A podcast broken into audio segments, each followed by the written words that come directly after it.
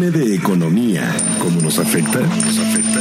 Esto es Cuéntame de economía. con Cristóbal Martínez Riojas. A la violencia que enfrentan las mujeres se suman desigualdades y en el terreno económico no hay excepción. Las mujeres trabajan más que los hombres y dedican más tiempo que ellos a labores por las que no reciben un solo peso. Es un trabajo invisible para las cifras tradicionales de la economía pero que tiene un valor equivalente al 23% del Producto Interno Bruto y es un subsidio para todos, pues si no lo hicieran habría que pagar por esas tareas. Entérate cuál es y cómo limita a las mujeres en su participación en el otro mercado laboral, en la política, su entorno y el ocio. Esto es Cuéntame de Economía. Oye, Cristóbal, cuéntame de economía. La nota de la semana en Reflector Económico.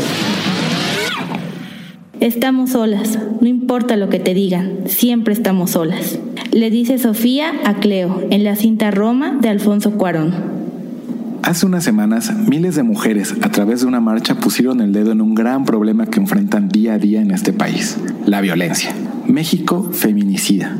Se lee en una de las pintas de la Victoria Alada del monumento dedicado a la independencia. Este hecho llevó a preguntarme, ¿a qué se enfrentan mis familiares, mis amigas, mis colegas, mis vecinas, todas las mujeres mexicanas en el terreno de la economía? ¿Qué participación tienen ellas en esta actividad? ¿Por qué son tan importantes para la actividad económica? Las mujeres en el país son un factor clave en el crecimiento económico de México.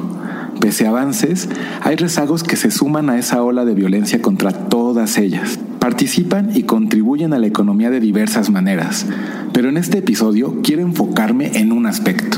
En un clavado a los datos oficiales me encontré con este del INEGI. Las mujeres trabajan 1.2 veces más que los hombres. Y eso no es todo. Por gran parte de este trabajo de más, ellas no reciben un solo peso, pero la economía entera sí se beneficia de estas actividades. Hablo del trabajo no remunerado del cuidado y del hogar. Hacer de comer, ir por el mandado, al súper, hacer los pagos de la casa, pasear al perro, limpiar la casa, lavar la ropa, cuidar a los enfermos de la familia y un largo, largo, largo, etcétera. Es un trabajo invisible que solo se ve cuando no se hace. Por eso, en este reflector quiero poner la voz en visibilizar esto que realizan ellas, con ayuda de los datos para comprender por qué es tan importante reconocer esta actividad y estar atentos a acciones que puedan cambiar este panorama desigual.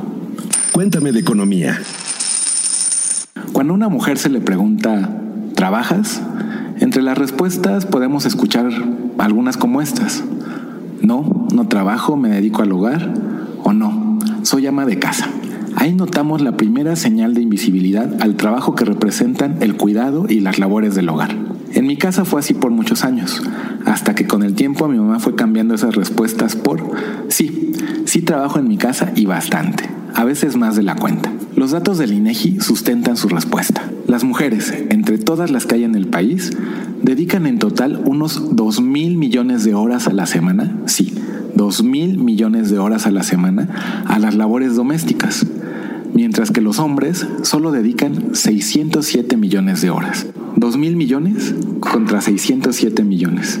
Bastante la diferencia, ¿no creen? Son horas no pagadas por las que no reciben un sueldo. Por ejemplo, una mujer cuyo trabajo es ser cocinera en alguna casa recibe un salario, pero esa misma mujer que también cocina en su hogar para ella y su familia no recibe paga por estas labores y más aún no se cuenta en el producto interno bruto. Pero el INEGI ha calculado el valor de este trabajo no pagado para darnos una idea con datos duros la importancia de estas labores hechas en su mayoría por las mujeres si no es que casi en su totalidad. El trabajo no remunerado del hogar equivale a 23.2% del Producto Interno Bruto, es decir, todo lo que produce la economía mexicana, o una quinta parte de este. Y si lo ponemos en cifras, superó los 4.6 billones de pesos, un montón de dinero. De este 23.2%, las mujeres aportan el 17.5% y los hombres solo 5.7%. Por eso es que casi el total de este producto es producido por ellas. Para que nos quede más claro, te lo pongo así.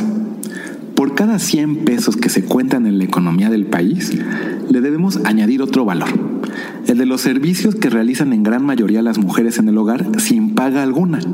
Por eso que llamamos el quehacer. Ese añadido representa o equivale a unos 20 pesos. Es decir, ellas generan otros 20 pesos que si se añadieran a los 100 que son contados en el PIB, tendríamos un total de 120.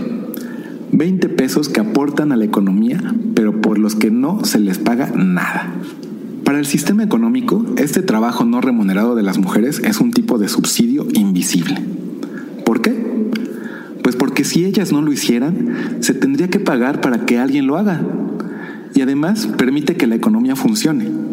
Ellas limpian el hogar mientras los otros integrantes de la familia trabajan en el mercado laboral, incluso aunque ellas también tengan un trabajo por el que reciben un pago.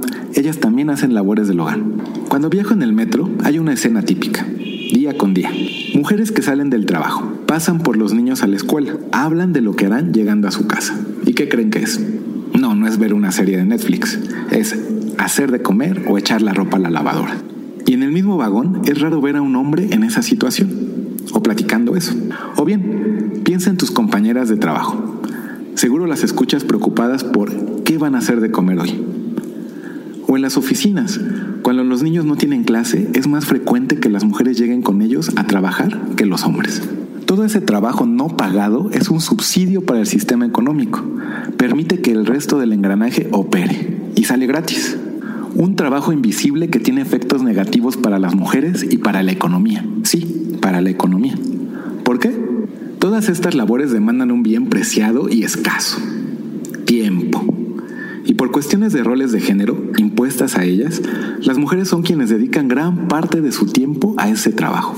Las consecuencias son para ellas y para todos, incluida la economía. Todas las tareas del hogar y el cuidado absorben horas y horas de tiempo lo que se convierte para ellas en un obstáculo para incorporarse al mercado laboral condiciones favorables. Ejemplos. ¿Dónde dejar a los hijos? ¿Qué hacer con ellos cuando hay vacaciones o enferman? ¿Quién las apoya a cuidarlos? ¿Tienen horario flexible para ir por los niños a la escuela? ¿Y a las juntas, festivales, tareas? Todas estas situaciones tienen que resolverlas ellas y encima trabajar. Consecuencia. Cansancio y poco o casi nada de tiempo para acceder a puestos de más responsabilidad en sus lugares de trabajo, tiempos para capacitarse, estudiar, un descanso realmente efectivo. La sobrecarga de este trabajo no remunerado en las mujeres las limita. ¿En qué? En su participación en actividades políticas, sociales, recreativas y de capacitación. Con todas esas tareas en el hogar, ¿qué cantidad de tiempo les queda para esto y para ellas? Incluso piensa en esto. Hay mujeres que pueden pagar a una empleada doméstica. Otra vez, un trabajo realizado en su mayoría por mujeres, que las apoye con todo este quehacer de la casa. Pero incluso así, son ellas las que dan indicaciones, dirigen, toman decisiones de qué comer, las compras del súper, atender emergencias del hogar, etcétera, etcétera, etcétera. Ni así se les descarga de estas limitantes. Los hombres ayudan en lo que se les dice o pide, pero las mujeres se hacen cargo de la responsabilidad de administrar el hogar. Esto también es un trabajo no pagado, dirigir. Esta distribución del trabajo doméstico no pagado perpetúa la subordinación y la explotación de las mujeres, nos dice el INEGI. Lo repito, perpetúa la subordinación y explotación de las mujeres. Cuéntame de economía. Y sin una incorporación en igualdad de condiciones para ellas, ¿cómo podemos generar un mayor crecimiento de la economía del país? ¿Cómo hacer que la economía de México tenga un enfoque de género? Las respuestas a estas preguntas las exploraré en episodios por venir, porque hay algunas ya, escritas, principalmente por organismos internacionales como ONU Mujeres. Entonces, a la importancia de la incorporación de la mujer al trabajo en igualdad de oportunidades, hay que poner la mirada en ese trabajo invisible, trabajo no remunerado del cuidado y del hogar, que no se cuenta en el PIB, pero sí, sí aporta, sí mueve la economía, pero a costa de mejores oportunidades para las mujeres y también para la economía mexicana, para un mejor crecimiento y mayor crecimiento. ¿Cómo podemos comenzar a generar un cambio? Haciendo visible este trabajo y para ello aquí les presento algunas cifras. Cuéntame de economía. ¿Quién hace el trabajo no remunerado? 75% del valor de las labores domésticas y de cuidados en el hogar lo hacemos nosotras. ¿Horas dedicadas? Nosotras 39 horas semanales, ellos solo 14 horas. Nosotras 77%, ellos 23% de horas. Nosotras trabajamos en total 1.2 veces más que ellos. 65% de las horas que trabajamos las dedicamos a labores domésticas. ¿Porcentaje de horas dedicadas a la semana para proporcionar alimentos? Nosotras 86%, ellos 14%. Nosotras dedicamos seis veces más horas que ellos para alimentar a las familias. ¿Y para lavar y hacer ropa y calzado? Nosotras 82%, ellos 18%. Lo más parejo en el hogar son las compras y administración. 61% nosotras, ellos 40%. ¿Valor per cápita del trabajo no remunerado? Nosotras aportamos hasta 67 mil pesos anuales, ellos solo 20 mil pesos. Si hay niños, Nosotras aportamos tres veces más del valor per cápita de este trabajo que ellos. La carga del cuidado de las y los niños menores de 6 años recae en nosotras. Si ellos tienen mayor nivel de estudio, es mayor su participación en las labores del hogar y cuidado. Participación de las mujeres en el mercado laboral. Nosotras representamos 44% del personal ocupado, ellos 56.2%. Nuestra participación en el mercado laboral es similar a la de ellos, solo en asociaciones religiosas, servicios públicos y comercio. Tlaxcala, Guerrero y Oaxaca son estados donde nosotras ocupamos mayor porcentaje de los puestos de trabajo. En la Ciudad de México, nosotras 43%, ellos 57%. En Nuevo León, uno de los estados más prósperos de México, nosotras solo ocupamos 38% de los puestos de trabajo. Es donde menor participación tenemos. Lo que debes de entender de la economía. En claro. En claro. En claro. En claro. Trabajo invisible que hacen las mujeres, y equivale a 23% del Producto Interno Bruto, se llama trabajo no remunerado doméstico y de cuidados de los hogares. ¿En qué consiste? Te lo voy a decir en una frase. Es el quehacer de la casa y el cuidado de los enfermos, pero el INEGI lo explica un poco más a fondo. Se trata del tiempo destinado por los miembros de un hogar, pero como ya vimos, la mayoría son mujeres las que hacen estas labores, y a partir de los 12 años de edad en adelante, para limpiar la casa, preparar los alimentos, limpiar la ropa, realizar la compra de bienes y servicios, brindar cuidados generales y de salud a los miembros del hogar o incluso de otros hogares. En resumen, satisfacer las necesidades de los integrantes del hogar sin obtener un pago o una remuneración como contrapartida. Incluye la ayuda a otros hogares y el trabajo voluntariado. El INEGI identifica seis actividades de este trabajo, las cuales son, aquí te van, cuidados y apoyo, proporcionar alimentos, o sea, hacer de comer, limpieza y mantenimiento a la vivienda, ayudar a otros hogares y el trabajo voluntario, es decir, cuando ayudas eh, a tu suegra, cuidas a algún enfermo, etc. Compras y administración del hogar, es decir, ir al súper, ver que no falte nada, hacer las cuentas para que alcance el gasto, etc. Y la última, limpieza y cuidado de la ropa y calzado. Lavar, planchar y ver que los zapatos estén bien lustrados. En esto consiste el trabajo no remunerado doméstico y de cuidados de los hogares. Los acontecimientos que no debes perder de vista. Síguele la pista. Esta semana que va del 26 al 30 de agosto, la última antes de estrenar el mes patrio, estará movida en eventos económicos.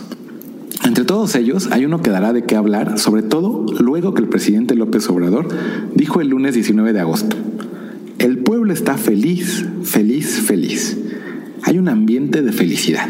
Y días después citó un reporte del INEGI como la fuente que sustentaba su dicho de la felicidad de México. Pues, ¿qué creen? ¿Casualidad o no?